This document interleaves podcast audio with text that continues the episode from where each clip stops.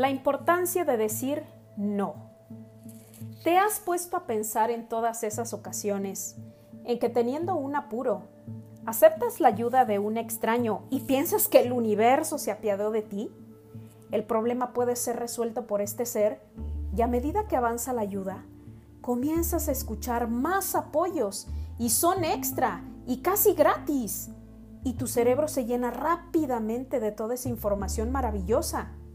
Pero dentro de ti ya hay una voz pequeñita golpeándote y la escuchas decir, no. Volteas a ver al extraño ayudante y pretendes abrir la boca. Y este te calla con más situaciones divinas casi imposibles de imaginar y menos tocar. Y sientes la presión de esa voz tuya volver a decir, no, no y gracias, porque como buena persona y mexicano, a todo le dices gracias. Aceptes o no las cosas, pero tú ya diste las gracias. Total, que llegado el momento de la verdad, por fin te ubicas para revisar que ese apuro haya desaparecido. ¿Y qué crees? Que está peor que al principio.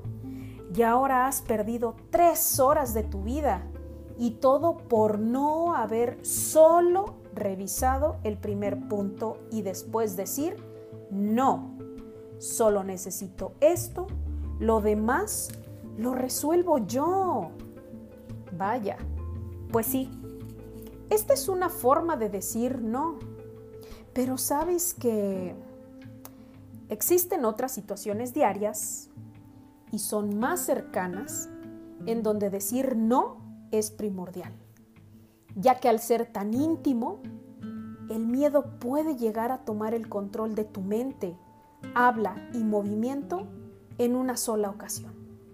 Claro, sí, esto existe y es un horror sentirlo pero quiero decirte que es real y que también es válido, sobre todo en las primeras ocasiones. Y en algunos casos se queda contigo para siempre. Pero justo por eso lo hablamos ahora, porque debemos pensar en nosotros mismos como seres individuales. Y aunque jamás vamos a reaccionar como los demás, sí debemos aprender a conocernos, leernos e intentar modificar nuestras conductas. Aunque tengas miedo, terror, vergüenza, jamás dejes de intentarlo. La situación de la que hablo contigo en este momento es acerca de esa persona que en una fila, con todo y sana distancia, aprovecha que estás en tu asunto, ya sea pensando que te faltan 10 personas por delante, o que la hora avanza muy lenta, ¿O qué vas a hacer cuando termines con esto? Y de pronto, sin más miramiento, sientes la presencia de otra persona. Y ésta pegó su cuerpo a ti. Y todavía te toca.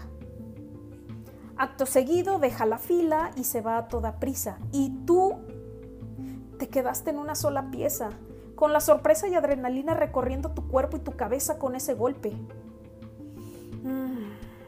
Pues muy bien, aquí es donde vamos a aprender algo nuevo. Aunque seguimos en cuarentena, algún día saldremos a esas filas. Así que por favor, número uno, abre los ojos y observa quién va a tu alrededor. Número dos, sigue respetando la sana distancia, porque ya se volvió más que indispensable. Número tres, si no te diste cuenta que alguien ya cruzó esa línea y está más cerca de ti, simplemente recuérdale que debe alejarse y aunque te responda de mala forma y grosera, sigue repitiendo, tome y guarde la sana distancia, por favor. Número 4. En caso de que al estar distraído y se acerque más a ti, con todo tu miedo planta tus pies en el suelo y estira tu manita. Sí, ahorita que me escuchas, a ver, estira tu manita, estira el brazo y que tu manita muestre la palma de tu mano. Y con esa palma de frente dile no. que tu voz sea escuchada por los demás, aunque tú tengas los oídos tapados. Porque siempre será mucho mejor el escuchar algún mal modo a recibir la presencia y el toque de alguien no deseado a tu alrededor. Por favor recuerda, siempre debes prestar atención a tu voz interna. Debes aprender a decir no en cualquiera de estas y muchas más situaciones.